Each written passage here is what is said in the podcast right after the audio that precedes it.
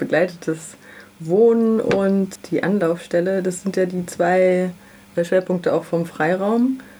Könnt ihr das erstmal vorstellen? Genau, also wir haben der mhm. Freiraum hat drei Schwerpunkte tatsächlich. Mhm. Also die Tagesstätte, dann die äh, Fachberatung, die ist für die Männer in der Oase und für Frauen eben im Freiraum und das begleitete Wohnen. Und das ist alles also in der Schwarzwaldstraße 24 angesiedelt und das hat große Vorteile, dass das alles unter einem Dach ist und dass man sich gegenseitig kennt und als Team zusammenarbeiten kann. Also sowohl für die Zugänge als auch für die Mitarbeiterinnen ist das ziemlich gut, dass mhm. das so räumlich nah ist. Ja, ich wollte nur sagen, dass zum Freiraum im Prinzip auch noch das Aufnahmehaus gehört und äh, die Mutter-Kind-WG.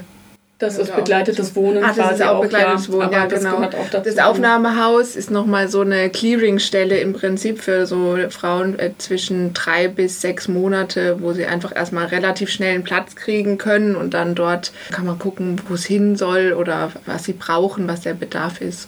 Ich wollte ein bisschen auf weibliche Wohnungslosigkeit gucken. Die ist ja zum Teil eher unsichtbar und auch verdeckt, so nennt es die BRGW zumindest, die Bundesarbeitsgemeinschaft für Wohnungslosenhilfe, die auch sagt, Frauen würden weniger Angebote nutzen, würden sich vielleicht eher so auf bekannte Freunde stützen und da irgendwie auf der Couch dann hausen. Wie sind denn eure Erfahrungen? Was erzählen die Leute denn, die zu euch kommen? Was haben sie vorher schon durchgemacht?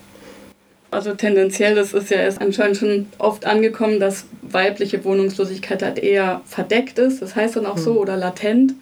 Wobei die Erfahrung schon zeigt, wenn es die Angebote gibt, vor allem die frauenspezifischen Angebote, dann suchen die schon auch tendenziell früh nach Hilfe. Hm.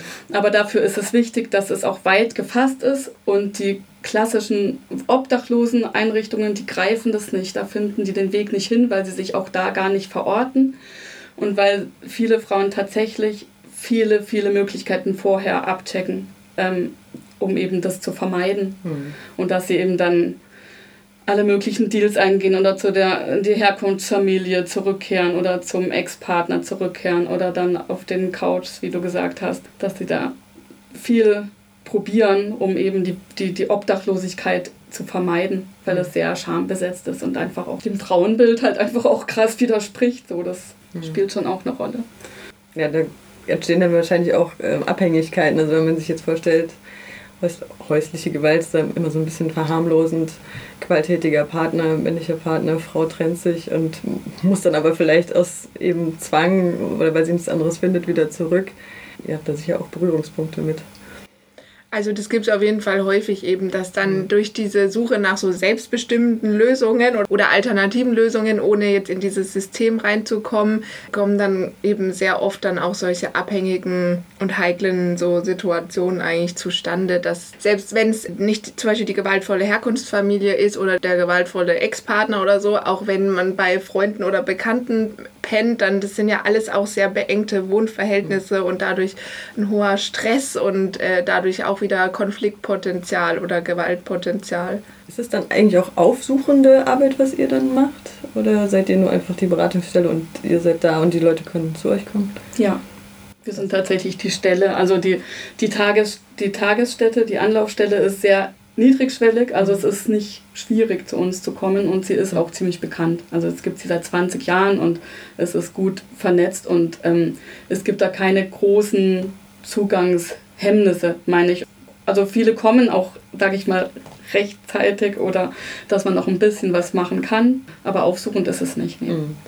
Vor allem, weil ja die wenigsten eben Platte machen, also so offensichtlich obdachlos sind, macht es auch nur so bedingt Sinn und es wird dann so auch übers Kontaktnetz oder so, glaube ich, ganz gut abgedeckt. Ich würde behaupten, dass wahrscheinlich reicht es so mehr oder weniger. Und die, die verdeckt wohnungslos sind, die, die würde man ja mit aufsuchender Arbeit gar nicht auf der Straße finden. Kontaktnetz, kannst du das noch?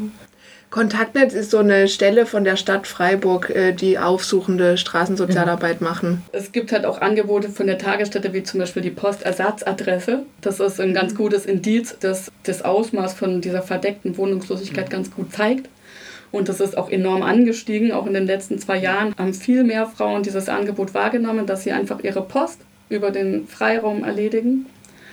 Das hilft natürlich, also wenn es solche praktischen Dinge gibt, die man dort äh, machen kann, äh, erleichtert das natürlich den Zugang und das hat dann auch den Vorteil, dass dann die Hilfe auch weitergehen kann.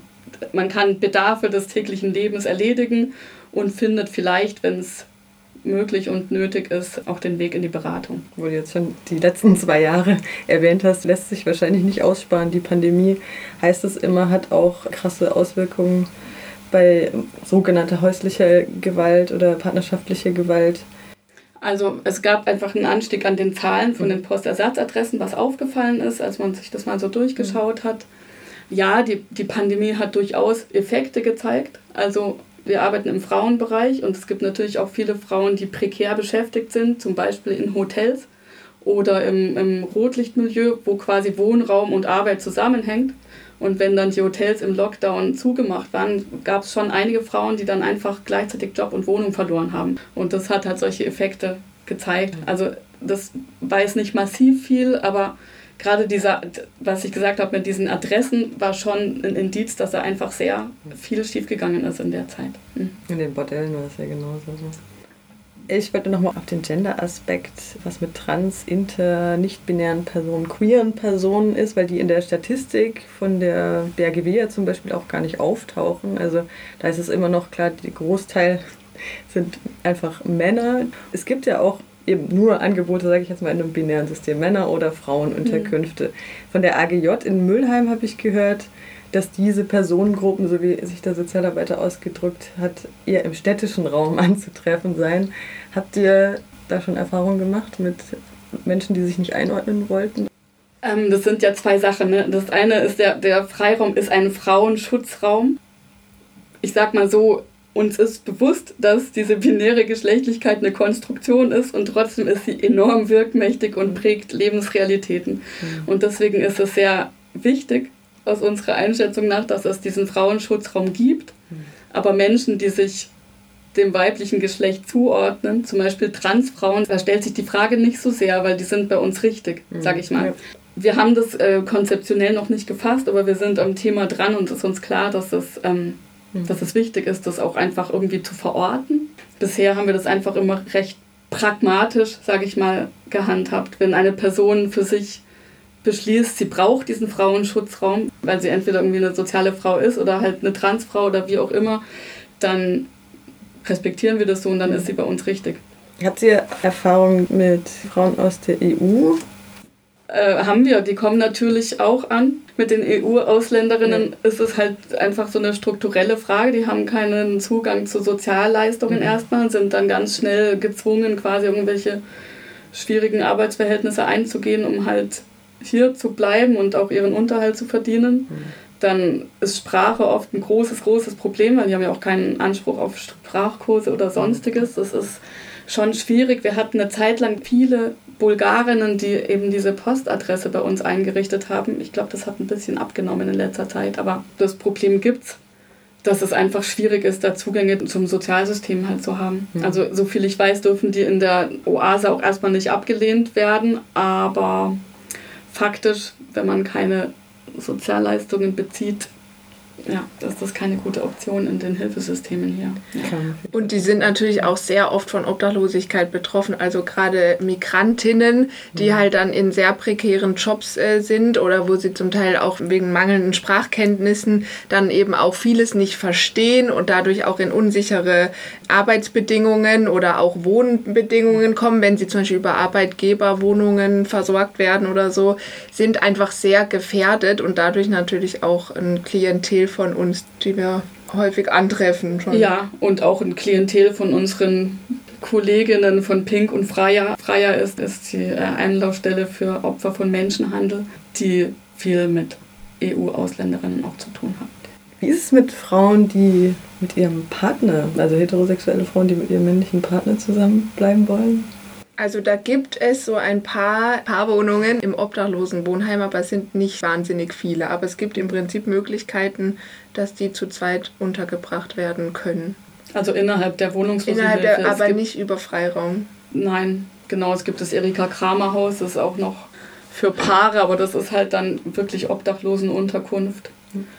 Begleitetes Wohnen für Paare haben wir in dem Sinne nicht ich muss es sagen, dass es in mein, also ist nur aus der Praxis gesprochen. im begleiteten Wohnen auch einfach nicht oft vorkommt, mhm. dass es glückliche Paare gibt, die sehr gerne zusammen wohnen wollen. Also ich habe eher das Problem, dass es ähm, Ex-Partner gibt oder ähm, extrem gewaltvolle, schwierige heterosexuelle Beziehungen, die uns einfach sehr viel Arbeit und Ärger machen mhm. in der tatsächlichen Begleitung, mhm. wo es eher darum geht, wie schaffen wir es, einen gesicherten Wohnraum für die Frau zu finden, der unabhängig von dem Mann ist.